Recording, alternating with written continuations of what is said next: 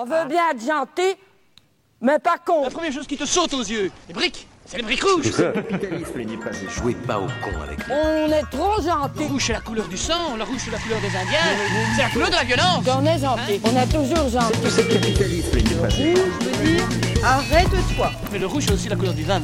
Le vin qui dit vin dit porte vin.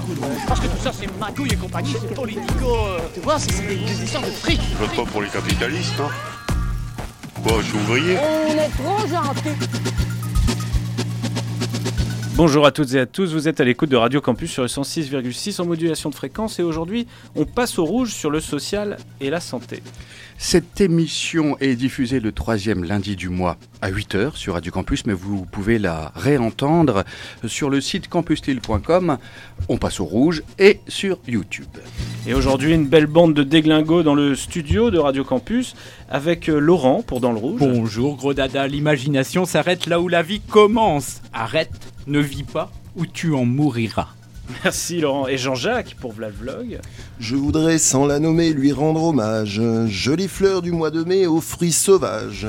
Une plante bien plantée sur ses deux jambes et qui traîne en liberté où bon lui semble. Merci, merci Jean-Jacques, franchement. La fine équipe de l'équipée sauvage avec Marie. Bonjour Marie. Alors, salut tout le monde. Donc, se voiler la face, vivre d'illusions, refuser le temps qui passe ou de voir les inégalités, c'est vivre moins qu'une pierre. Voilà. Merci Aline également. Oui, oui, bah déchaîné, hein, comme le collectif dont on va parler. Tout à l'heure, ben oui, et Sabrina. L'enfer, c'est les autres. Merci Sabrina, toujours sur une, cette note positive hein, qu'on te reconnaît. Habib, Habib, t'es chaud là, la violence avec les chroniques de la CGT de Tourcoing tout à l'heure. Dans une révolution, on doit triompher ou mourir. Che Guevara. Ah, merci, dur. Mais, mais Joel Bolshaw maintenant pour Working Class Hero en fin d'émission. J'ai compris tous les mots, j'ai bien compris, merci. On me dit qu'aujourd'hui, on me dit que les autres font ainsi, je ne suis pas les autres. Mais, mais pour l'heure, mais pour l'heure, on va aller voir les autres sur le marché de Collier avec euh, l'équipe de part de marché. Seb, Le 22 mai et le 26, je me remue la saucisse. En ce dimanche printanier sur le marché de Collier à l'île Five, vous consulte pour faire le bilan de santé de l'hôpital public. Alors qu'en 2000, vous étiez 5 millions à pousser la porte des urgences, 21 millions l'ont fait en 2017. Le service de la santé est un besoin primordial qui augmente, mais il est victime de l'austérité. Mais alors, peut-on faire mieux avec moins? On prend notre part de marché. Ben, les, ouais, les infirmiers, euh, ils sont pressés tout le temps. hein. De toute façon, moi, enfin, en tout cas, ce que j'ai vu, c'est euh, ouais, des infirmiers pressés, ils ils sont- pas suffisants. Et puis, euh, et ben, bien souvent, on leur demande trop de choses. Alors, euh, forcément, ben, ils vont faire un peu comme ils peuvent, quoi. C'est ce que j'ai pu constater après. Ben, c'est, euh, sont tellement surbookés, on va dire, que c'est un peu du travail à la chaîne et l'amabilité n'est pas toujours présente. Et puis surtout aussi les examens médicaux qui sont un peu plus rapides et donc on passe souvent à côté de, de quelque chose. Comme le 12 juin, je suis rentrée en urgence pour un début de, de, de malaise cardiaque et on ne s'est pas aperçu que je faisais un embolie pulmonaire. C'était quand j'étais petit pour la visite, sinon rien du tout. Vous savez, on, lui il sort de l'hôpital et moi je sors d'opération. Alors, mais justement, ma- justement, ça nous intéresserait de Non savoir. mais non, euh, ça vous intéressera pas ça. on est vieux maintenant. Mais justement. Les os sont usés. Et quand- quand- quand vous Attendez, avez- quand j'aurai notre âge. Vous avez été euh, bien soigné, bien pris en charge? CHR, oui, mais Ouais. pas euh, Saint-Vincent. Zéro. C'est- Mal soigné. C'est tous des, tous jeunes qui sont là et puis euh, c'est- Non. pas suivi. C'est pas suivi. Trois fois de suite, comme ça, j'ai appelé les pompiers et ils me l'ont toujours expédié, sans savoir de où ça provenait. Après, ils me l'ont gardé. Ils faisaient sortir à 4h du matin, 5h du matin, 6h. Par manque de temps peut-être et de personnel, il doit manquer beaucoup de, de personnel certainement parce que c'est vraiment du travail à la chaîne. Au niveau des urgences, hein, je parle. Il manque beaucoup de personnel donc ils sont un peu perdus. Euh, je pense que si s'il y avait plus de médecins, plus d'infirmières, ça irait beaucoup mieux. Bah, je trouve qu'on a de la chance de, de bénéficier d'un accès aux soins. Ouais, il y a quand même des choses à changer. Plus de choses pour les gens comme ça, dans la rue ou autre. Bah, Aujourd'hui, je le suis plus. Et il y a d'autres gens, quoi. Euh, bah, j'ai le sentiment que ça va de moins en moins bien. Mais euh, je comprends bien que vos questions, c'est par rapport à ce qui se passe euh, en ce moment. Et en effet, je suis plutôt d'accord sur le fait qu'il n'y ait, euh, qu'il y ait pas assez de ait, euh, que c'est le bordel, que, qu'il va falloir faire quelque chose. Quoi.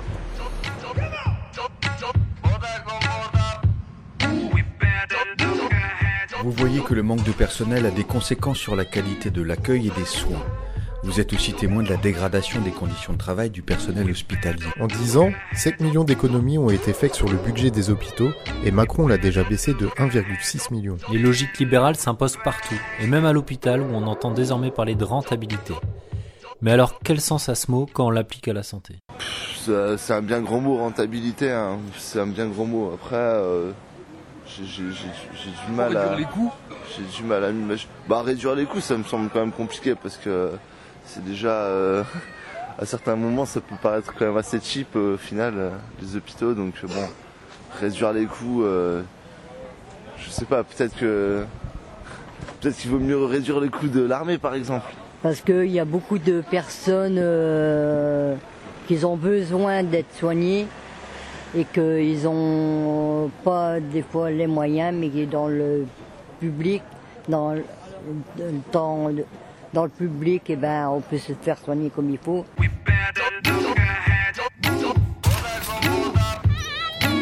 Ça devrait pas être pareil entre une entreprise et un hôpital. C'est pas la même chose.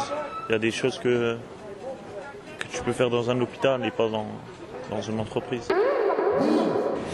Euh, une entreprise euh, privée, ça doit être euh, rentable et c'est pour ça qu'elle existe. Mais euh, le but de l'hôpital, c'est de permettre un accès aux soins euh, à tous. Et c'est- ça n'a pas pour objectif d'être rentable. C'est pour ça qu'on paye des impôts, pour pouvoir euh, financer euh, des pôles qui sont pas euh, censés être rentables. À mon sens, hein, je ne dis pas que c'est la vérité, mais c'est ma croyance. Oui, mais c'est ça, on est dans des chiffres, on n'est plus du tout dans une logique humaine. Et je vois dans l'éducation nationale, c'est pareil. hein. Je pense que tous les services publics aujourd'hui sont de plus en plus maltraités. Donc euh, l'hôpital, c'est pas une entreprise comme les autres? Euh, c'est peut-être en train de devenir une entreprise comme les autres, où on, voilà, où on brasse de l'argent, où on fait de l'argent et, et on oublie l'humain. La différence, c'est qu'on soigne des êtres humains et qu'il ne devrait pas y avoir cette logique euh, de chiffres derrière. Et on devrait d'abord privilégier le, le contact, le soin, le temps, euh, prendre du temps. euh, Enfin, je pense qu'il devrait y avoir suffisamment de davantage de moyens pour que les professionnels fassent leur travail euh, humainement. Ben, je sais pas, Je moi sais je pas, pense que nous quand même, dire parce que c'est un commerce à ce moment-là. Hein, quoi si, on, si on va là-bas, c'est pour dire d'être soigné. Moi, comme je vois, il n'y a que le CHR, je suis désolée. Bah non, c'est comme l'école, c'est pas rentable. C'est la base. C'est comme l'école, c'est comme la culture. C'est. euh, C'est quoi la différence avec une entreprise de vente de nouilles, par exemple? Bah pour moi c'est euh, c'est le service euh, comment on pourrait dire ça? Pas un service minimum mais enfin un service fait pour les gens, pour tous, peu importe.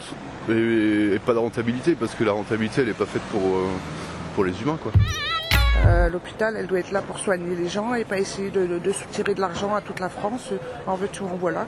Ils sont là pour soigner les gens. On produit des richesses pour offrir des services au plus grand nombre. Et euh, que ce soit déficitaire, c'est vraiment pas un problème. C'est juste euh, un équilibre des richesses, L'hôpital, c'est pas une entreprise comme les autres, selon vous? Bien sûr. Pourquoi? C'est quoi la différence? Parce que c'est un service public. Pour la santé publique. Donc là, on rigole pas avec la rentabilité, le profit. euh, c'est la santé de, de tout ce qui est en jeu.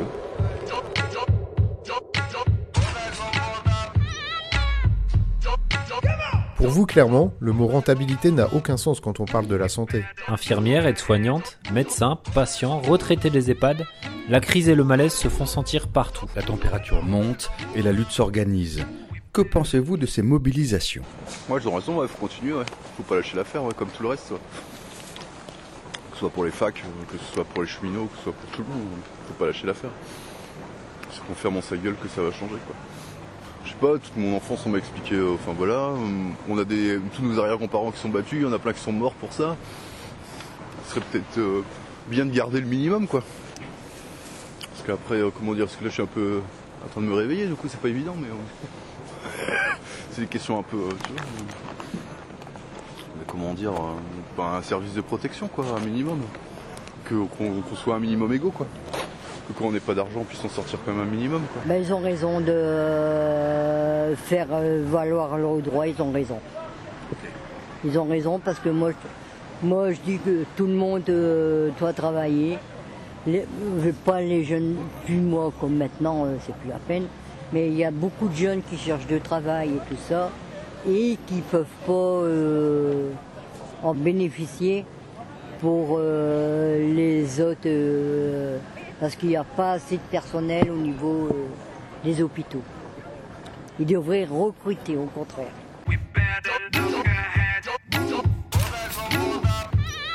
Moi, je comprends hein, qu'ils fassent grève. Après, c'est compliqué pour eux de faire entendre leur voix.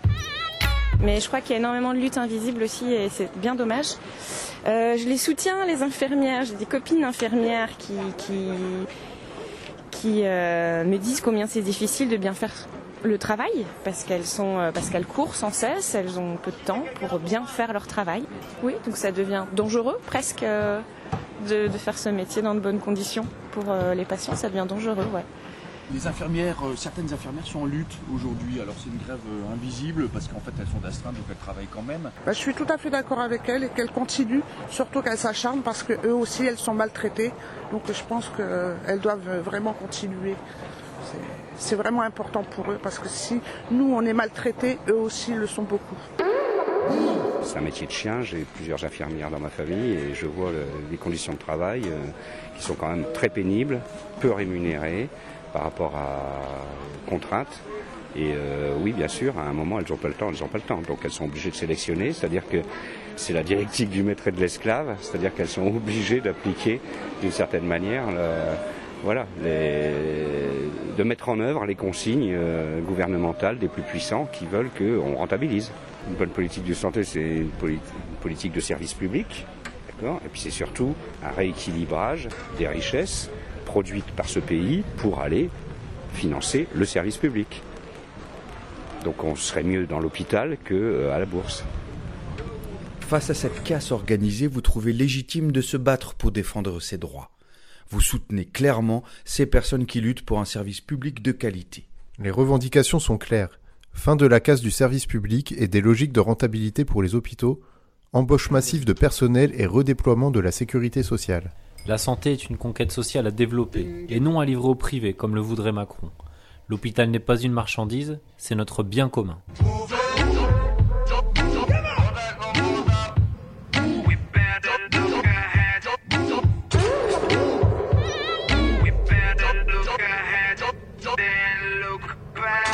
Vous êtes à l'écoute de Radio Campus sur le 106,6 en modulation de fréquence. Alors des réactions là, il y avait Jean-Jacques, tu voulais Ouais, dire euh, bah, ce qu'on entend sur ce marché, ça me fait penser à une étude euh, euh, qui a été faite au niveau international dans les pays de l'OCDE, qui montrait qu'au début des années 2000, la France était la- pour le service de santé au, premier rang. Elle était un modèle pour les, tous, les, tous les pays développés ou non. Et aujourd'hui, ben, elle, a, elle a dégringolé, je sais plus quoi, vers le 15e rang, quelque chose comme ça. Enfin, Hmm. on voit vraiment qu'il y a une dégradation massive du service public. Il y a, il y a Marie qui voulait euh, parler Voilà. là aussi, euh, rebondir. Ouais. Alors, moi, je voulais dire, bah, suite à, à ce sujet, que tout le monde était d'accord pour soutenir les infirmières et que tout le monde, euh, effectivement, dénonçait et, que, et soutenait que les professionnels avaient raison de manifester. Mais je trouve que c'est encore important de dire que c'est vraiment le combat de tout le monde et aussi des personnes qui sont soignées de descendre le 22 mai. Ouais, tout Voilà. à fait. Seb? Une part de marché est fabriquée par Benjamin, Loïc et Seb. Merci Seb pour ce, cette auto-congratulation de ta part. En tout cas, tu fais du, du très bon boulot. Non, mais sinon personne ne le fait, quoi. Oui, non, Je mais c'est vrai. Non, mais non, mais si, t'as quoi. raison. Non, mais- Mais je me tourne tout de suite vers Laurence en Lydie. qui- Tu, tu nous reviens d'un petit voyage euh, temporel. Comment ça s'est passé là? Bon, ça se passe bien, tu sais, euh, on fait les voyages en un clin d'œil. euh, Oui. sur le plateau de Radio Campus. C'est vrai. Euh, tous les chemins mènent à Rome. Mais cependant, je ne suis pas venu avec Lydie, je suis venu avec Sabrina qui va vous faire son coming out. C'est pas rien. Et oui, moi aussi, je viens du futur en fait, et, euh, et je, en fait, euh, voilà, je dois vous le dire, en fait, je dirige euh, une chouette équipe. Vous êtes encerclés. C'est ce qu'elle nous veut, la bosse. On va le savoir dans 5 secondes. Vous êtes en haut. Ah, vous voilà. Excusez-moi, c'est un peu le bordel. Tenez, vous pouvez vous asseoir. Vous êtes blessé? Ah ça? Non, c'est rien, c'est Macron qui m'a griffé. Macron? Mon chat. Bon, ok, ça va. Oui, j'ai un chat, je l'ai pris en pitié un soir d'hiver. Il m'a fait les yeux doux, me laissant imaginer de longues séances de caresses qui pouvaient apaiser mon stress. Mais c'est plutôt le contraire qui se passe. Ces griffes décuplent ce qu'elles sont censées guérir. D'où son nom. Macron. Ça te dit quelque chose à toi? Non. Vous me décevez. Je pensais que vous étiez des spécialistes du siècle de la décadence libérale. Emmanuel Macron, fin des années 2010. Il voulait soigner la société française en la libéralisant. Le résultat a été pire que mieux. Ah oui, le petit gringalet On l'avait oublié celui-là bah, C'est que les présidents de cette période n'ont pas laissé une empreinte indélébile. Hein. Euh, Peu de charisme, peu de résultats, juste des agents accompagnateurs des politiques européennes. Justement, c'est pour ça que je vous ai fait venir. On vient de retrouver cette archive datée de 2015, intitulée On vaut mieux que ça, qui est une sorte de recueil de témoignages sur la souffrance au travail. De tous les métiers cités dans cet ouvrage, ceux liés à la santé sont le plus représentés. Écoutez. Antoine, aide-soignant. Il y a eu des mois où je travaillais 6 jours sur 7. J'ai été réquisitionné de nombreuses fois sur mes jours de repos par manque de personnel. L'établissement pour lequel je travaillais était en service minimum toute l'année par manque de poste. Très souvent, mes jours de repos, je les passais une bonne partie au lit, tant j'avais mal au dos, à force de soulever des patients. Nous n'avions environ qu'un quart d'heure pour la toilette du matin. C'était dément. Un quart d'heure pour laver une personne grabataire. Autant vous dire qu'on n'avait pas le temps de faire de l'humain. Or, c'était précisément pour cela que je voulais faire ce métier. Clémence, étudiante en école d'infirmière. J'en veux au système qui ne nous protège pas, qui ne protège pas ses soignants. Je plains ces pauvres infirmières et aides-soignantes qui ne sont jamais en nombre. Je les plains d'en être réduits à se décharger dès que possible.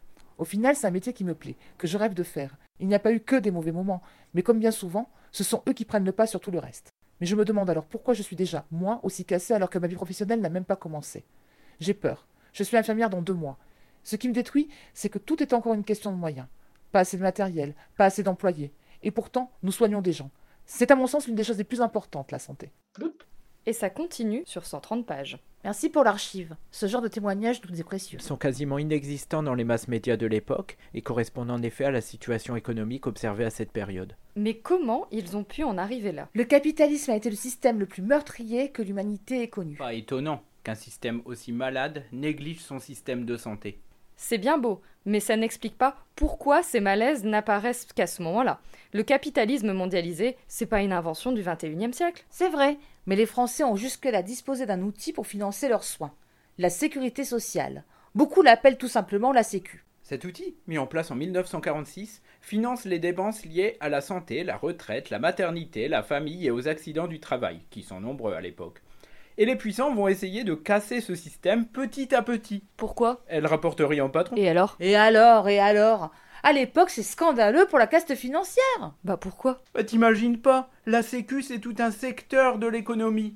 C'est 1,5 fois le budget de l'État. À sa création, elle est gérée aux trois quarts par des représentants des salariés démocratiquement élus. Seul un siège sur quatre est occupé par les patrons. Ah, et puis j'oubliais, cerise sur le gâteau, elle a été mise en place par des communistes et des syndicalistes rouges. Et pour couronner le tout, comme elle est créée au lendemain de la Seconde Guerre mondiale, aucun représentant de l'État ne figure à son conseil d'administration. À la Libération, on est plutôt méfiant vis-à-vis de l'État. Les oligarques, comme les technocrates, n'ont donc aucune main mise sur la Sécu. Et pour eux, c'est inacceptable. C'est pourquoi, pendant toute la seconde partie du XXe siècle, ils essayeront de la détruire, la détourner ou l'amoindrir. Vous me parlez de la Sécu alors que j'essaie de mettre en exergue la situation dans les hôpitaux. C'est lié. Sans parler de la Sécu, on ne peut pas comprendre pourquoi l'hôpital était dans cet état. Comme les dépenses hospitalières sont une part importante de son budget, les tenants du marché vont diminuer les uns pour réduire les autres. Bon, ok. Alors ils s'y prendront comment pour la détruire, la Sécu? Parce qu'en 2020, elle existe toujours. hein. Comme des vampires, par une tragédie en trois actes. Acte 1, on prend le contrôle de sa proie. Acte 2, on la sue jusqu'à la moelle. Acte 3, on la laisse se dessécher et mourir. L'acte 1 se produit en 1967, soit 20 ans après la création de la Sécu. Georges Pompidou, président de la République, proche du milieu des affaires, va imposer le retour des patrons au conseil d'administration de la Sécu. Ils disposeront d'autant de pouvoir que les syndicats qui ont pourtant créé la caisse. Et comme personne n'est d'accord avec cela, Il légiférera par ordonnance. C'est un hold-up démocratique. À partir de ce coup de force, l'oligarchie financière va tout faire pour limiter l'effort de solidarité. Il hypnotise l'opinion publique, créant un éventail d'expressions pour la discriminer. Il parle par exemple de trou de la Sécu pour qualifier l'étendue de ce budget. Le deuxième acte se déroule en 1995, qui va voir l'institution sérieusement attaquée avec le plan Juppé. Juppé? Cet homme politique de droite va libéraliser la Sécu. Il crée la CADES, la caisse d'amortissement de la dette sociale, qui aura pour but d'emprunter sur les marchés financiers. La Sécu deviendra un outil connecté aux banques mondialisées qui pourront pomper une rente sur son fonctionnement. Et tout cela sans la moindre transparence. Comme les marchés ont horreur de la démocratie, Juppé promulguera la fin des élections au conseil d'administration de la Sécu. C'est le début du hold-up économique. L'ensemble des salariés de France seront tenus de contribuer à engraisser les banques en payant chaque mois la CRDS, une taxe créée de toutes pièces pour financer la CADES. Le troisième acte sera amorcé la même année. Juppé va aussi créer l'ONPAR, une enveloppe fermée pour les dépenses de santé. Leur logique? Un peu de solidarité, ça va, mais c'est quand il y en a beaucoup que ça pose des problèmes. L'ONPAR servira à restreindre le développement du budget de la Sécu alloué à l'hôpital public. Mais l'objectif caché était d'amenuiser et dessécher le système de solidarité français. La suite de l'histoire n'est qu'une conséquence du plan Juppé. Pour respecter l'ONPAR, le plan Hôpital 2007 est voté en 2002. Il fait rentrer le management à l'hôpital, c'est le début du supplice pour ses salariés. En 2004, l'instauration de la tarification à l'activité, T2A, limite le financement de l'hôpital en fonction de la nature et du volume de ses activités on privilégie les résultats aux moyens. En 2009, c'est le début de la fermeture et du regroupement d'hôpitaux via la loi Bachelot. Les hôpitaux ne seront plus administrés par des représentants des patients et du personnel, mais par un conseil de surveillance resserré. C'est encore moins de démocratie à l'hôpital. Chaque gouvernement va ensuite annoncer une baisse de moyens pour les hôpitaux. 3 milliards d'économies avec le plan Touraine en 2014. De nouvelles fermetures de services en 2016. 1,2 milliard d'économies en 2017. Enfin, en 2018, votre gentil petit chaton aiguisera ses griffes sur le service public après avoir passé toute une séquence électorale à faire les yeux doux aux électeurs. Le plan d'action Buzyn annoncera une nouvelle suppression d'un milliard d'euros. En 30 ans, de nombreux usagers ont vu leur hôpital fermé ou s'éloigner de leur domicile. Pendant ce temps-là, on a demandé au personnel de faire toujours plus avec moins. Or, pour sortir de cet engrenage, ce n'était pas dans l'hôpital public qu'il fallait chercher les dysfonctionnements, nous l'avons vu précédemment. Son personnel était très largement consciencieux et aimait un métier qu'il exerçait par vocation. Ce qu'il aurait fallu modifier, c'est l'assiette de la Sécu pour allouer de nouveaux moyens à l'hôpital public. C'était possible, en inversant la logique libérale, en arrêtant les emprunts sur les marchés financiers pour revenir au principe de subvention. Ou en créant, par exemple, une cotisation du capital sur des dividendes pour financer la sécurité sociale. Il faut rappeler que les seuls à ne pas cotiser à la caisse étaient les gros rentiers. Il était aussi possible de lutter contre la fraude patronale, estimée en 2018 à plus de 20 milliards d'euros. Et aussi contre l'industrie pharmaceutique, qui considérait l'hôpital comme une poule aux œufs d'or à laquelle vendre des traitements à des prix faramineux. Argent qui aurait pu être dédié à la création de postes et de moyens supplémentaires. Ou plus généralement, de développer une politique de relance de l'emploi et d'augmentation des salaires permettant de financer bien plus que des dépenses de santé. Dit comme ça, je comprends mieux pourquoi l'oligarchie voulait faire main basse sur la sécu. Ah, il y a Macron qui réclame sa pâtée, je vais devoir vous laisser. Quelle assisté ce Macron? On passe au rouge, une émission que vous retrouvez chaque troisième lundi du mois de 8h à 9h gros travail de prod là. Habib. Donc Laurent, j'ai une question pour toi, camarade. Euh, je voulais savoir, qu'est-elle devenue la Sécu? Les migrants l'ont-ils euh, l'ont-ils envahi euh, où, est, où est passée cette fameuse assiette bah, Dans le futur, on est tous migrants, on a des téléporteurs. L'important, c'est qu'on cotise tous. Si tu cotises, tu as une caisse, et puis bon, bah voilà, c'est le système de solidarité qui marche. Bonne réponse, hein Seb? Moi, j'ai bien aimé là, ce dans le rouge parce qu'on entend à la fois la, casse du, de l'hôpital, mais euh, surtout le fait que la population a été progressivement dans l'histoire dépossédée du, du pouvoir qu'elle avait sur son hôpital.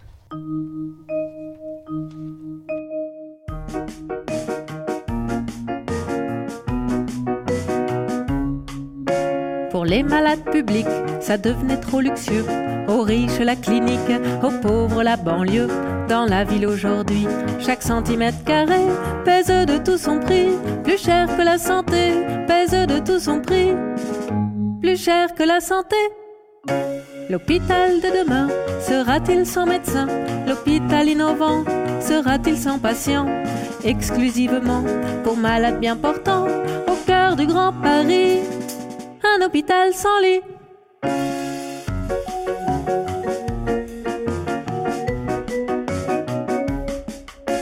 Au son de l'angélus, la pression du marché exerce un stimulus sur les bureaux huppés sous prétexte de dette. Ces messieurs de l'assistance tapotent leurs calculettes pour vendre nos résidences, tapotent leurs calculettes pour vendre nos résidences. L'hôpital de demain sera-t-il sans médecin? L'hôpital innovant sera-t-il sans patient? Exclusivement pour malades bien portants au cœur du Grand Paris un hôpital sans lit.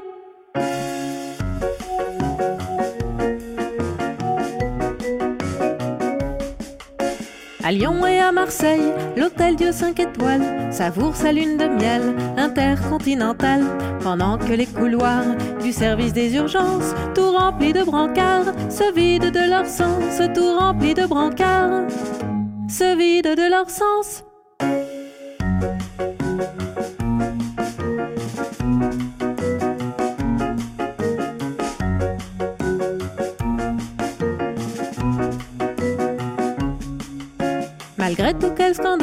Il y a des Parisiens qui veulent un hôpital, si possible pas trop loin, un hôpital debout, pas un service public maintenu à genoux par les marchands de briques, maintenu à genoux par les marchands de briques. L'hôpital de demain aura bien besoin de médecins. Un hôpital innovant, ça soigne horizontalement. Il faut à l'hôtel Dieu un hôpital sérieux au cœur du Grand Paris. D'hôpital sans lit.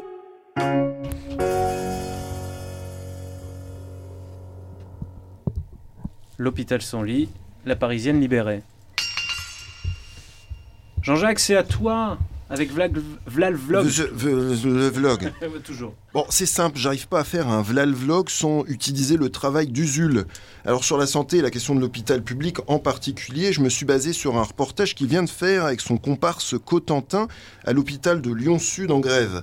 En grève invisible certes, car le personnel est en nombre déjà insuffisant et obligé d'être présent, mais en mouvement quand même. Mais là, vraiment, la qualité de travail, elle y est plus du tout. Enfin, moi, je rentre dans des chambres, je, c'est top chrono en fait. hein. Donc, j'ai cinq minutes pour poser ma perfusion, demander comment il va, faire un petit tour, le réinstaller. Il faut que j'y aille. Enfin, je cours entre mes chimios que je dois poser toutes les heures qui sonnent avec une pompe, plus les fins de vie, plus tout ci, tout ça. Et en fait, le travail, il est, la qualité de travail, elle est délabrée. La relation humaine, il y a des jours où il y a des patients, ceux qui vont bien, je ne les vois pas. Alors qu'on a des gens en oncologie, donc du coup, qui ont des chimiothérapies, qui ont des cancers, des récidives de cancer. On a aussi également des gens qui font, qui font du sevrage alcoolique. Donc du coup, c'est aussi un contexte euh, personnel pour eux qui sont quand même très lourds. Ils ont besoin de parler, ils ont besoin d'échanger. Les familles des, des, des, euh, des fins de vie euh, sont, euh, sont anéanties. Et nous, on a même, on peut même pas passer cinq minutes avec eux, quoi. C'est terrible. Nous, ça nous crève le cœur. Et on rentre chez nous, on a un, un sentiment d'avoir mal fait notre travail. Et, et forcément, bah, c'est sur notre intégrité, sur notre vie personnelle que ça joue. Ça fait des années que l'on subit des restrictions budgétaires. Aux hospices civils de Lyon, ça fait dix ans qu'on est sous un plan d'efficience qu'ils appellent retour à l'équilibre. Le retour à l'équilibre, c'est en moyenne 150 postes en moins chaque année. Donc, euh, pour une activité qui est en augmentation. Donc, ça, ils le et ils le disent clairement. hein, ils- on veut augmenter la productivité comme dans les usines. Bon, ben voilà, les, soignants, ils sont pas ni mieux ni moins bien traités que les ouvriers maintenant. hein. notre statut les, les, d'une certaine façon. Donc la meilleure façon de se débarrasser euh, du service public, c'est de se débarrasser d'abord des fonctionnaires.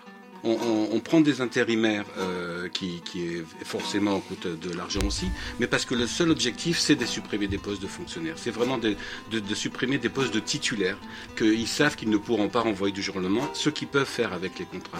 Et ça, cette situation, elle existe depuis de nombreuses années, mais pour nous, c'est pas étonnant.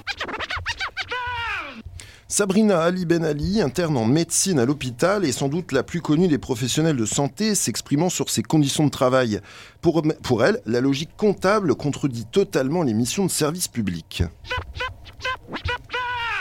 Salut, c'est encore moi, c'est l'interne. Pour respecter l'ONDAM, hein, l'objectif national des dépenses d'assurance maladie, en 2018, il va falloir faire 5,2 milliards d'euros d'économie. C'est la plus grosse économie demandée depuis la création de l'indicateur en 97. Alors j'ai regardé les tableaux de chiffres, tout ça, et franchement, quand on regarde ça deux secondes, on peut pas s'empêcher de penser à nos 14 collègues soignants qui se sont suicidés en deux ans, aux gamins qui ont plus de maman aujourd'hui, justement à cause de ces prétextes de polyvalence, etc., qui n'ont plus supporté ces cadences infernales. Vous trouverez sur mon mur Facebook la lettre d'une infirmière qui chérissait sa grand-mère et qui a même pas pu aller à son enterrement en posant un jour, hein, pas euh, offert, parce que bah, justement il n'y avait pas assez d'effectifs sur le pool. C'est ça la performance? C'est le moment où on peut même plus aller enterrer nos proches? Et les conséquences sur les patients. À quel moment on, en parle? Quand on est dans un état comme ça, vous pensez qu'on travaille bien? Les patients qui sont montés au bloc et quand on se trompe, on se rend compte avant de les endormir que c'est pas le bon, on en parle? Les pharmaciens qui nous appellent pour nous dire qu'il y a une erreur sur l'ordonnance parce que notre collègue à 4 heures du mat, il a prescrit 150 mg de morphine par jour. Heureusement que le pharmacien, il a vérifié, hein Polyvalence, rentabilité, efficience, optimisation, taux de remplissage. C'est juste que c'est pas ça notre métier. Et on a tous le même constat. Nous, on veut juste retrouver un sens à notre travail. On est des gens et on soigne des gens. Vous l'avez dit, votre objectif, c'est d'atteindre l'équilibre des comptes d'ici à 2020. Le nôtre, c'est de soigner les gens et de respecter leur dignité et d'être heureux d'aller soigner des gens le matin quand on se lève. Et alors nous, euh, soignants qui sommes épuisés, usés de travailler dans ces conditions, de ne pas avoir le temps nécessaire de soins avec nos patients, on... je vois que vous avez trouvé la, la solution. Un observatoire national de la qualité de vie au travail et des risques psychosociaux. La vache Même en le disant, j'ai l'impression de manger les petits fours qui vont avec. La Barbe, oui, euh, La Barbe, alias Nicolas Mérieux, est un youtubeur qu'il ne faut pas rater. Ici, il nous explique, ok, en caricaturant un tout petit peu, la logique à l'œuvre dans les hôpitaux publics avec la fameuse T2A, la tarification à l'activité. Effectivement, la santé en France, et je le dis avec des pincettes, elle est euh, gratuite. Mais pour combien de temps? Ça, euh, on ne sait pas encore. Il faut savoir que chaque année, il y a 12 millions de personnes qui y vont, et qu'en 2017, la France a réussi un déficit record de 1,5 milliard d'euros. C'est beaucoup. Alors, euh, pourquoi? Oui, pourquoi? Pourquoi? On ne sait pas On veut savoir. Eh bien parce qu'avant, il y a un peu plus de 10 ans, les hôpitaux recevaient une dotation globale pour leur bon fonctionnement. Et puis un jour, on s'est dit qu'on allait instaurer la euh, T2A, autrement appelée la tarification à l'acte. Et cette T2A, elle nous explique qu'en gros, plus un hôpital fait d'actes, plus il aura le droit à une grosse dotation. Alors, euh, sachant que certains actes sont mieux cotés que d'autres, est-ce que c'est une bonne nouvelle pour le patient? Ça, on sait pas. Bon, à nous. Euh, vous avez pas attendu trop longtemps? Bah, 4 heures quand même, hein, ça. Ça va. C'est, vrai que c'est tranquille aujourd'hui, donc euh, tant mieux. Bon, qu'est-ce qu'on a? Bah, en fait, je suis tombée dans l'escalier, je me suis fait mal à la cheville. Mais quand j'appuie, c'est. Oui, ça fait mal là. Ah oui, pardon. J'aime bien. Bah, c'est parce que c'est foulé, tout simplement. On va quand même faire une petite radio pour vérifier. hmm? Puis un scanner. Puis une petite échographie aussi. Hein. Hein, ça va venir euh, confirmer les examens sanguins ainsi que le prélèvement de moelle osseuse. Puis les amygdales aussi. Les amygdales Ah oui, non, mais vous savez, les amygdales, c'est, c'est traite, ça, il vaut mieux les faire. hein. Moi, ce que je vous mets là, c'est six broches et puis une, une cheville en céramique. Vous avez une mutuelle? Euh, oui. Bah tant mieux. Comme ça, on va faire les deux du coup. Hein? Ça serait bête de se tordre l'autre? Hum et cette mécanique pousse les hôpitaux à une course permanente à la productivité, ainsi qu'à des déficits budgétaires réguliers. Alors forcément, comme dans toutes les entreprises, hein, régulièrement on a le droit à des petits plans de restructuration afin de euh, baisser les coûts hein, sur la masse salariale, les achats, l'organisation des soins. Et là, qui est-ce qui en pâtit? Je te le donne dans le mille. Alors pour remettre d'aplomb le système de santé français, le gouvernement a prévu de faire mais alors une énorme, énorme réforme globale. Alors pas de nouvelles embauches de prévues, non. hein, simplement ils vont leur donner euh, 100 millions d'euros en plus par an, tout en espérant faire une économie de 1,6 milliard. Alors comment est-ce qu'ils vont faire? Moi j'en sais rien. Mais à mon avis, la seule chose qui va se passer, c'est que le système de santé dans le public va se détériorer, que le secteur privé va pouvoir récupérer le marché et que seuls les riches pourront euh, se soigner. voilà, on est content. c'est super. Et oui, finalement, tout cela n'aurait-il pas une vocation machiavélique? Tarifer à l'activité d'un côté, faire exploser les coûts de l'autre, tout en demandant des réductions de budget. Les concurrents de l'hôpital public s'en frottent les mains. Revenons pour le comprendre au reportage de Usul et Contentin. Celui qui viendra dormir dans cet hôtel hospitalier, on dit hôtel hospitalier parce qu'il est sur le site de l'hôpital, mais en fait, tu paieras ta chambre comme si tu allais chez Ibis, Accor, machin et trucs bidule. Ça veut dire que le choix est clair, à mon avis. On veut simplement que l'hôpital public ne soit plus que destiné, on va dire, euh, aux pauvres gens, faut le dire. Voilà, à ceux qui n'auront pas d'autres moyens de se soigner que l'hôpital et tout le reste, c'est le privé qui va se gaver. Vous êtes à l'écoute de Radio Campus sur le 106,6.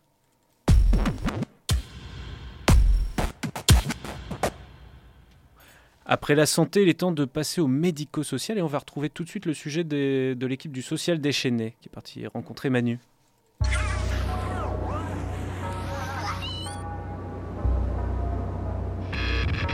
Depuis six mois, les travailleurs sociaux s'organisent contre la libéralisation de leur secteur. Et nous avons rencontré Manu du collectif Le Social Déchaîné. On a voulu en savoir plus sur le collectif et ses motivations. Bon, moi, je suis militant syndical. On a pas mal de retours des boîtes, tu veux. On, voit à peu près. euh, euh, on, a eu, des retours sur, euh, l'ambiance générale, sur, le, les, conditions de travail, sur le, la, la ma- la manière de, de, bosser aussi qui est différente aujourd'hui. Et du coup, on s'est dit, on va essayer. Parce qu'à force d'entendre, tu vois, à for- à for- à force d'entendre des gens qui, qui se plaignent de leur boulot, qui s'y retrouvent plus, qui trouvent plus le sens dans leur travail, tu te dis, bon, ben, on va, on va essayer de se rassembler un moment, on va essayer de discuter de tout ça. Donc là, voilà, une des premières raisons, c'est celle-là. Et puis la deuxième, c'est l'offensive qui est menée sur notre secteur, euh, alors de la part de, du, du haut-commissaire à l'économie sociale et solidaire, Christophe Fitché. En, en gros, euh, avec les, les fonds impact social, euh, qui est l'arrivée des, in- des investisseurs privés dans les financements du secteur social. Et concrètement, que va-t-il se passer pour le secteur du travail social? En fait, à partir du moment où tu as des investisseurs privés qui viennent, il faut que ça soit, ren- il faut que ça soit rentable pour eux. Et euh, la manière que- qu'ils ont trouvé pour que ça soit rentable, c'est de, de rémunérer en fonction des résultats. Donc c'est-à-dire que là, en gros, ils vont avancer l'argent à la place des collectivités publiques. Ils vont, euh, je sais- bon, on va dire sur trois ans par exemple. Au bout des trois ans, ils vont, se dire- ils vont re- regarder. Ils vont, il y a des cabinets qui vont venir voir les résultats. Parce que là, on parle bien de résultats. Alors Cabinet que, d'audit, Ouais, c'est ça. Des cabinets d'audit qui vont venir voir euh, quels sont les résultats. Voilà. Et, et donc, les- donc, ce qui veut dire, tu vois, que les travailleurs sociaux vont être soumis à des résultats. Et si les résultats sont bons, les collectivités publiques vont rembourser l'argent investi plus un intérêt. Voilà. Donc, c'est- donc forcément, ça, ça va changer euh, le sens de notre travail, puisque là, on est soumis à des résultats. C'est-à-dire que tu vas, on va plus se soucier de, de la manière avec laquelle tu accompagnes les gens, mais on va se soucier de, de ce que tu as fait concrètement. Alors qu'il y a plein, dans notre job, il y a plein de moments qui sont pas palpables, euh, qui, qu'on ne peut pas chiffrer. Voilà, il y a des, à part en, minutes ou en heures, tu vois, où on va passer 10 minutes, un quart d'heure ou une heure avec, avec un gamin ou avec un homme euh, ou une femme qu'on accompagne, et, euh, et- mais ça, ça se chiffre pas. Et, euh, là, donc, ce qui va devoir se chiffrer, c'est, bah, je sais pas, par exemple, pour les, pour, les, pour les mecs à la rue qui sont hébergés, l'ouverture de droits, euh, est-ce que tu es inscrit au Pôle emploi Donc voilà, et à la fin, on va dire, bah, tu as inscrit combien de mecs au Pôle emploi Tu vois, tu as, trouvé des logements à combien de personnes Comme si c'était si simple, en fait, comme si euh, euh, il suffisait d'accueillir quelqu'un et de lui dire, bon, bah, demain, je te trouve un emploi et puis tout est réglé. Demain, je te trouve un appart et tout est réglé. Ben non. Et donc voilà, quel sens on donne à notre travail? Est-ce que est-ce qu'on recherche à un moment les, causes de tout ça? Est-ce que qu'est-ce qui t'a amené là? Même si les causes sont pas forcément individuelles, hein, les causes c'est, aussi le fonctionnement de notre société qui amène les gens à, à se retrouver dans des situations comme celle-là.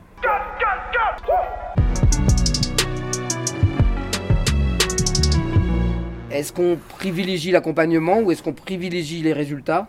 Là, malheureusement, euh, comme il y a de l'argent en jeu, il va falloir un moment. Voilà, on va pousser les gens à, à- à privilégier les résultats, donc à devenir des opérateurs techniques. Avec la libéralisation du secteur, le gouvernement se désengage de ses missions de protection de l'enfance ou d'accompagnement du handicap et en fait un business. Mais à qui ça profite? La- L'association en elle-même, elle n'a pas de profit. De toute façon, les assos restent, restent à but non lucratif. Le seul euh, intérêt pour une asso, ça va être d'être sûr d'avoir des financements sur trois ans, par exemple. Voilà. Donc, à, à qui ça va profiter Ah bah aux investisseurs privés, comme euh, en ce moment c'est la BNP Paribas qui a fond dedans par exemple, tu vois. C'est concrètement tu fais de l'argent sur la misère.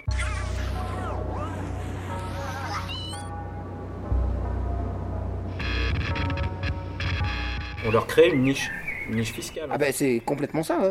Ouais, ouais, ouais. Tu, tu, tu investis de la, de la thune et puis en fonction des résultats. Alors faut savoir que même si les résultats sont pas atteints, mais ils seront atteints puisque les cabinets d'audit qui n'existent pas, ça, faut- voilà, les mecs ils, ils vont, ils sont pas fous, c'est eux qui vont les créer les cabinets d'audit. euh. Et, euh, et même si les résultats sont pas atteints, finalement les collectivités publiques vont quand même rembourser l'argent qui a été investi. Donc les entreprises n'ont rien à perdre, les banques n'ont rien à perdre, et elles ont tout à gagner parce que si les résultats sont atteints, c'est- t'as des taux, euh, je sais- plus, c'est 5 à 7%, je crois, donc c'est un truc. euh, ah ouais, ouais. Donc c'est vraiment rentable pour le coup, là c'est vraiment la misère qui devient rentable. Cette politique va donc faire du secteur social une niche fiscale pour des fondations d'entreprises privées. En gros, avec les bons à impact sociaux, l'argent public va servir à dégager un profit pour le capital. Face à ce constat, le social déchaîné organise un grand nombre de types d'actions. Laissons Manu nous en parler. Il y a eu, plusieurs choses. Il y a eu. euh, alors, effectivement, à la base, on s'est constitué en se disant il faut, déjà qu'on se rassemble, il faut qu'on partage. on, a, des inquiétudes en commun et une colère en commun, il faut qu'on la partage. Et puis, il faut qu'on ait une assise, il faut qu'on ait une base pour appuyer les luttes qui vont arriver. Et notamment, là, en ce moment, sur l'île, c'est celle des clubs de prévention. Euh, là, on- on- heureusement qu'on s'est constitué et du coup, on les appuie. Alors, on- les actions, c'est des manifs.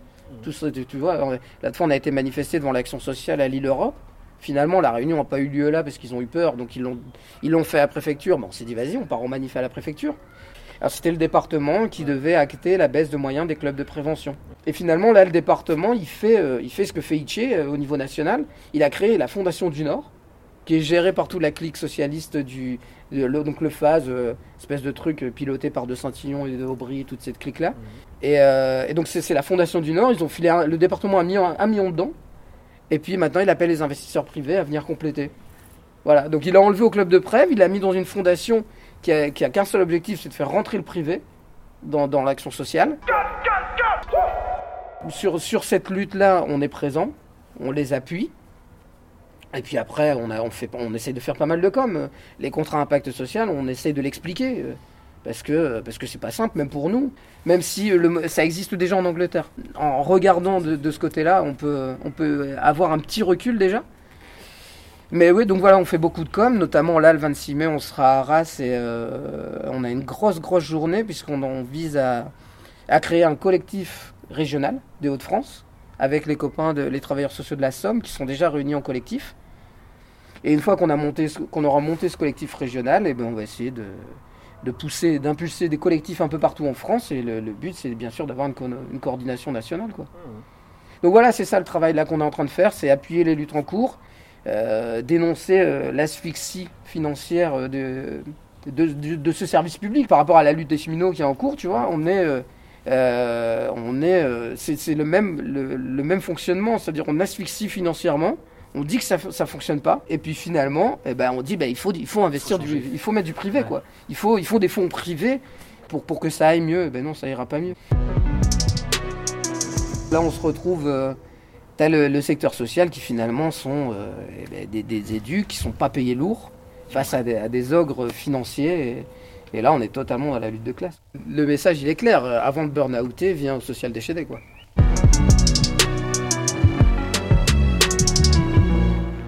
On passe au rouge, une émission que vous pouvez retrouver pendant deux mois sur campuslille.com et puis pour toujours sur YouTube.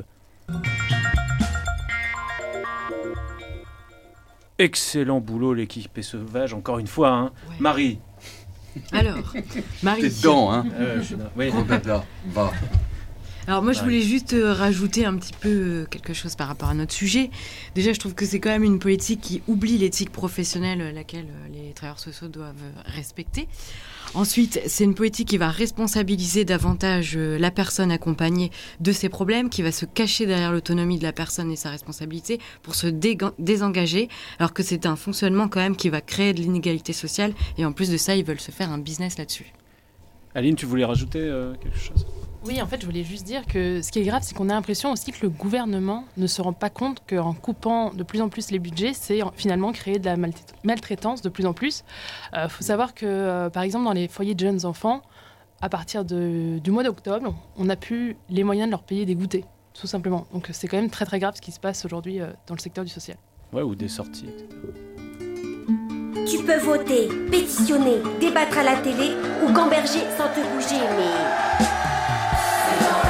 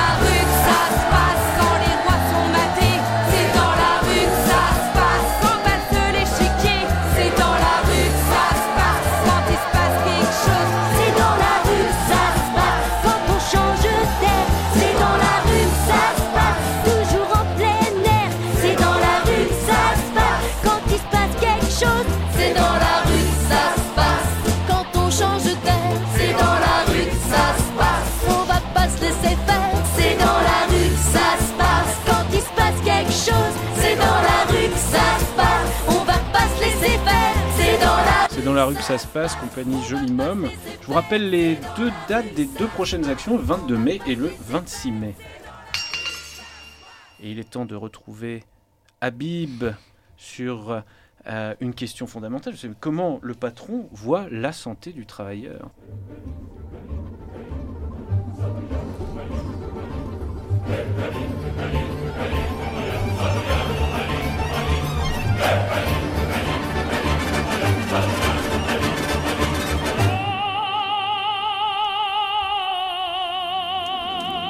Ça se passe à la CGT de Tourcoing. Euh, donc je suis dans le bureau et j'entends euh, la porte, euh, comme à son habitude, grincer un peu plus lentement cette fois-ci. Et j'entrevois une dame épuisée qui se trémousse lentement vers moi et me raconte toute sa peine. On dirait le début d'un polar. Très bon.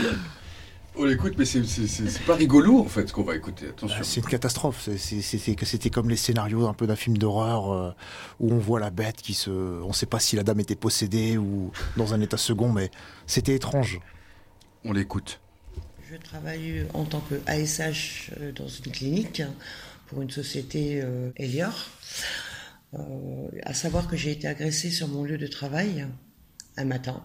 J'ai dû me mettre en arrêt parce que euh, j'ai eu quand même des douleurs, enfin bref. L'accident de travail était reconnu par la Sécu? Oui. Euh, la personne a été convoquée par ma responsable, ma petite responsable, qui a reconnu les faits. Euh, du fait que j'étais pas bien, je suis retournée chez le médecin parce que ça n'allait pas. il m'a mis encore en arrêt.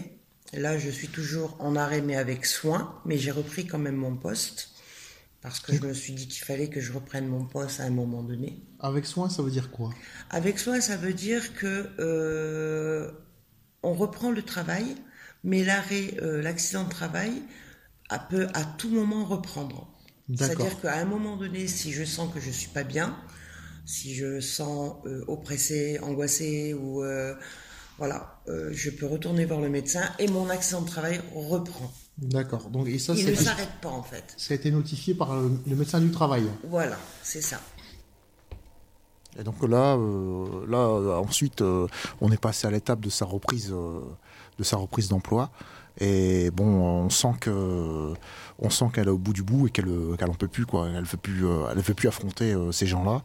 Et elle est prête à, elle est prête à tout quoi. Et donc, euh, on sent que c'est le, c'est une impasse.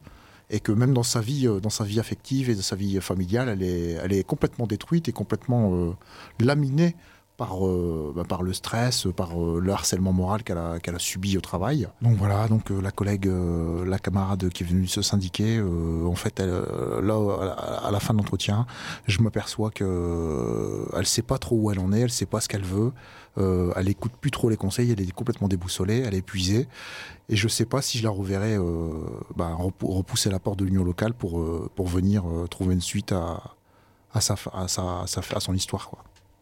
Est-ce que au niveau de ta santé, euh, tu te sens bien dans ces Ah bah, pas du conditions-là? Ah bah non, encore ce matin, euh, j'ai voulu quitter mon, mon, mon travail. Sauf que si je quitte mon travail, euh, c'est une faute grave, mais euh, j'étais à deux doigts de partir parce que je me sens, bah, j'avoue, j'ai peur des représailles. hein. J'ai peur et je, je me sens pas bien. Est-ce que vous vous sentez en sécurité au travail? Du tout. Du tout. Pour vous, le monde du travail, euh, votre entreprise aujourd'hui n'est plus un, lieu où, où Non, vous sentez, non, non, non, non, non, non. donc vous sentez euh, une oppression. euh, Oui. Tout le ouais, temps. D'accord. Ensuite, euh, par rapport à ça, à ta reprise, tu as repris le travail? J'ai repris le travail. Entre deux, j'ai reçu un courrier de ma société, Elior, pour être convoqué pour avoir un entretien en vue d'une sanction euh, disciplinaire ou un licenciement. Donc- Sauf que c'est moi qui se fait agresser. À aucun moment je n'ai rétorqué ou je n'ai. euh, Donc c'est à double peine. Donc dans cette entreprise euh, qui s'appelle Elior, euh, où la direction se targue et met en avant les valeurs de solidarité et d'humanisme.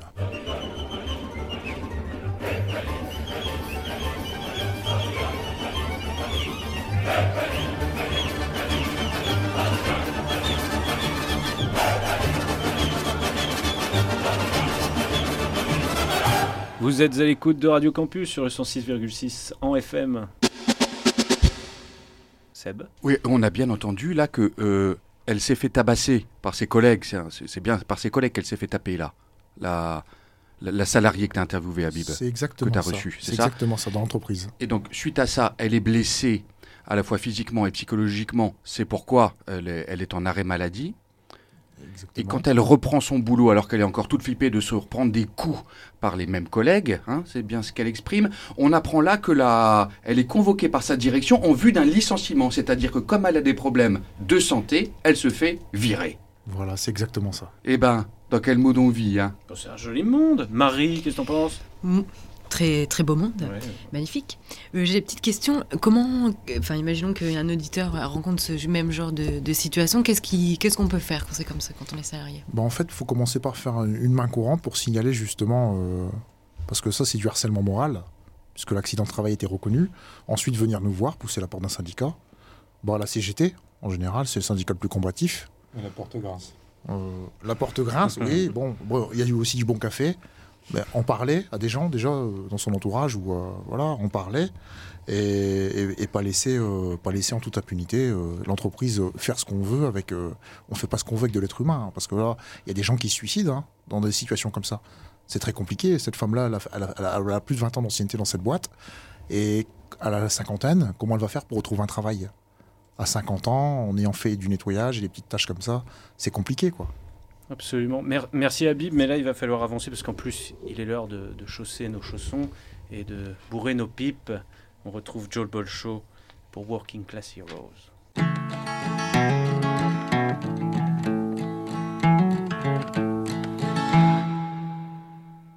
Working Class Heroes, héros populaires d'hier et d'aujourd'hui, du réel ou de l'imaginaire. 1961. Le ciel est noir, la terre est bleue. Des yeux clairs et un large sourire, dans un scaphandre de cosmonaute, font la une des journaux du monde entier. Un rêve de gosse vient de se réaliser. Un soviétique, a ouvert pour l'humanité l'ère du cosmos. Pour les Américains, c'est une claque dans le contexte tendu de la guerre froide. Le même mois, ils essuient l'échec cinglant de la baie des cochons à Cuba, avec une tentative ratée de renverser la jeune révolution castriste qui installe un régime socialiste à quelques encablures des côtes américaines.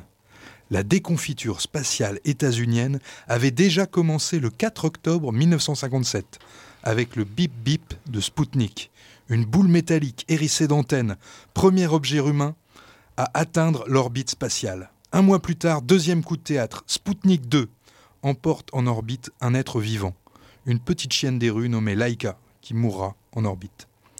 Le 12 avril 1961, Yuri Gagarin entre dans l'histoire en effectuant à bord du vaisseau Vostok 1 une orbite de 108 minutes autour de la Terre, premier voyage d'un homme dans l'espace.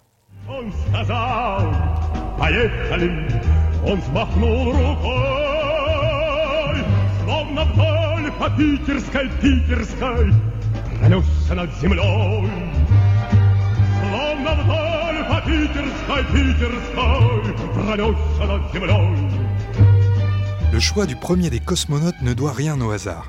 Gagarine a été sélectionné parmi des milliers de pilotes pour son endurance, sa bonne tension cardiaque, sa mémoire et sa petite taille.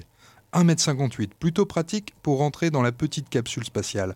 Mais le premier homme dans l'espace est surtout un jeune prolo, choisi pour ses origines emblématiques, modestes, une famille de kolkhosiens de la région de Smolensk. Enfant, il connaît l'occupation nazie dans son village ravagé par la guerre. Son frère est pendu par les soldats hitlériens qui chassent la famille Gagarine de leur maison. Après la libération par l'armée rouge, il entre à l'école professionnelle près de Moscou pour devenir ouvrier fondeur.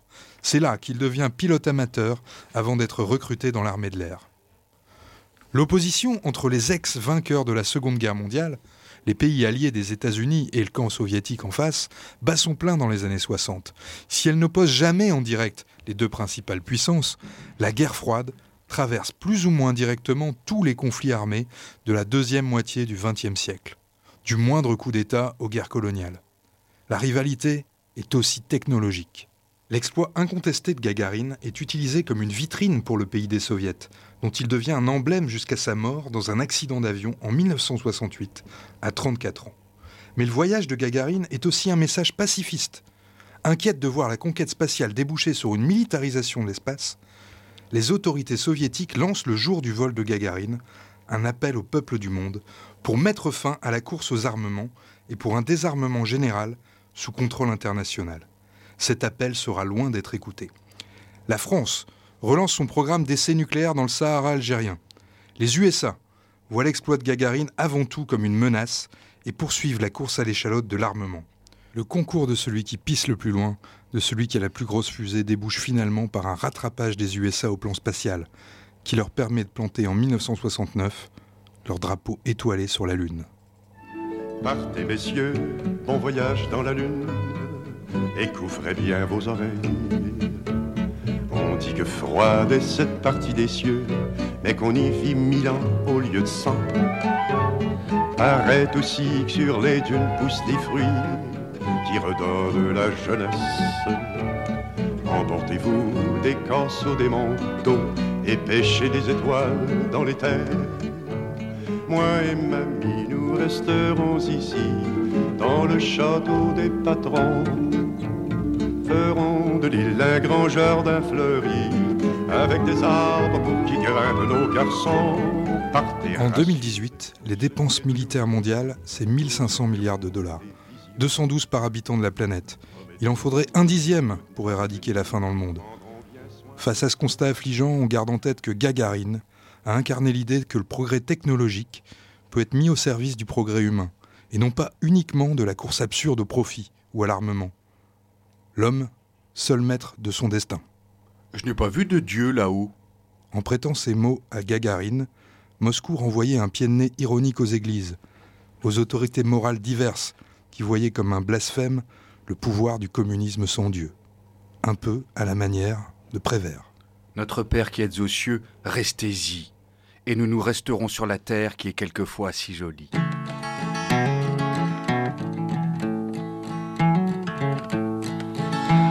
On veut bien être gentil, Mais pas con La première chose qui te saute aux yeux, les briques c'est les briques rouges. Le capitalisme Jouez pas au con avec On est trop gentil. Le rouge c'est la couleur du sang, le rouge c'est la couleur des Indiens, c'est la couleur de la violence. On est gentil, on est toujours gentil. C'est le capitalisme pas Rouge veut dire arrête-toi. Mais le rouge c'est aussi la couleur du vin. Le vin qui dit vin dit pot de vin. Parce que tout ça c'est magouille et compagnie, c'est politico... euh, tu vois, c'est c'est des, des histoires de fric. Je vote pas pour les capitalistes, hein. Quoi, je suis ouvrier On est trop gentil Allez, on passe au rouge, c'est terminé pour euh, maintenant. On se retrouve le lundi 18 juin à 8h, également le 22 et 26 mai dans la rue. Avec plein de cadeaux à gagner. Tous. Salut à toutes. Salut, gros dada. Salut à tous.